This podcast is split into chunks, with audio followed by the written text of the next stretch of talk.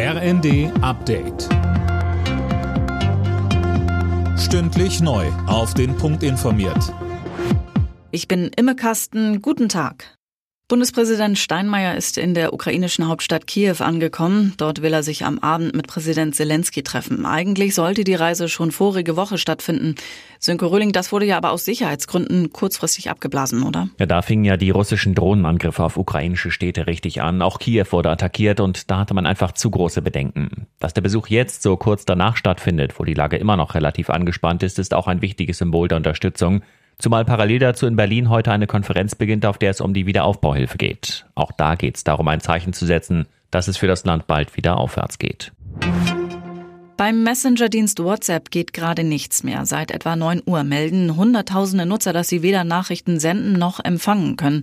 Offenbar ist es ein weltweites Problem sowohl bei Android als auch bei Apple-Handys.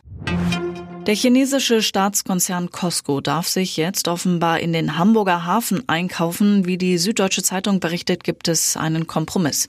Eileen Schallhorn. Demnach soll die chinesische Staatsreederei statt wie geplant 35 Prozent jetzt nur noch 24,9 Prozent übernehmen dürfen und hätte so formal keinen inhaltlichen Einfluss auf die Geschäftsführung.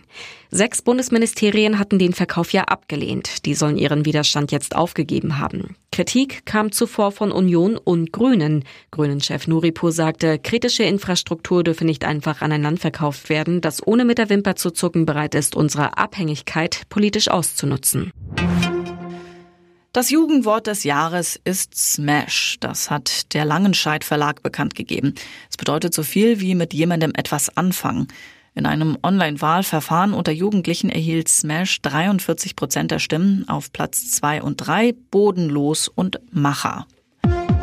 Alle Nachrichten auf rnd.de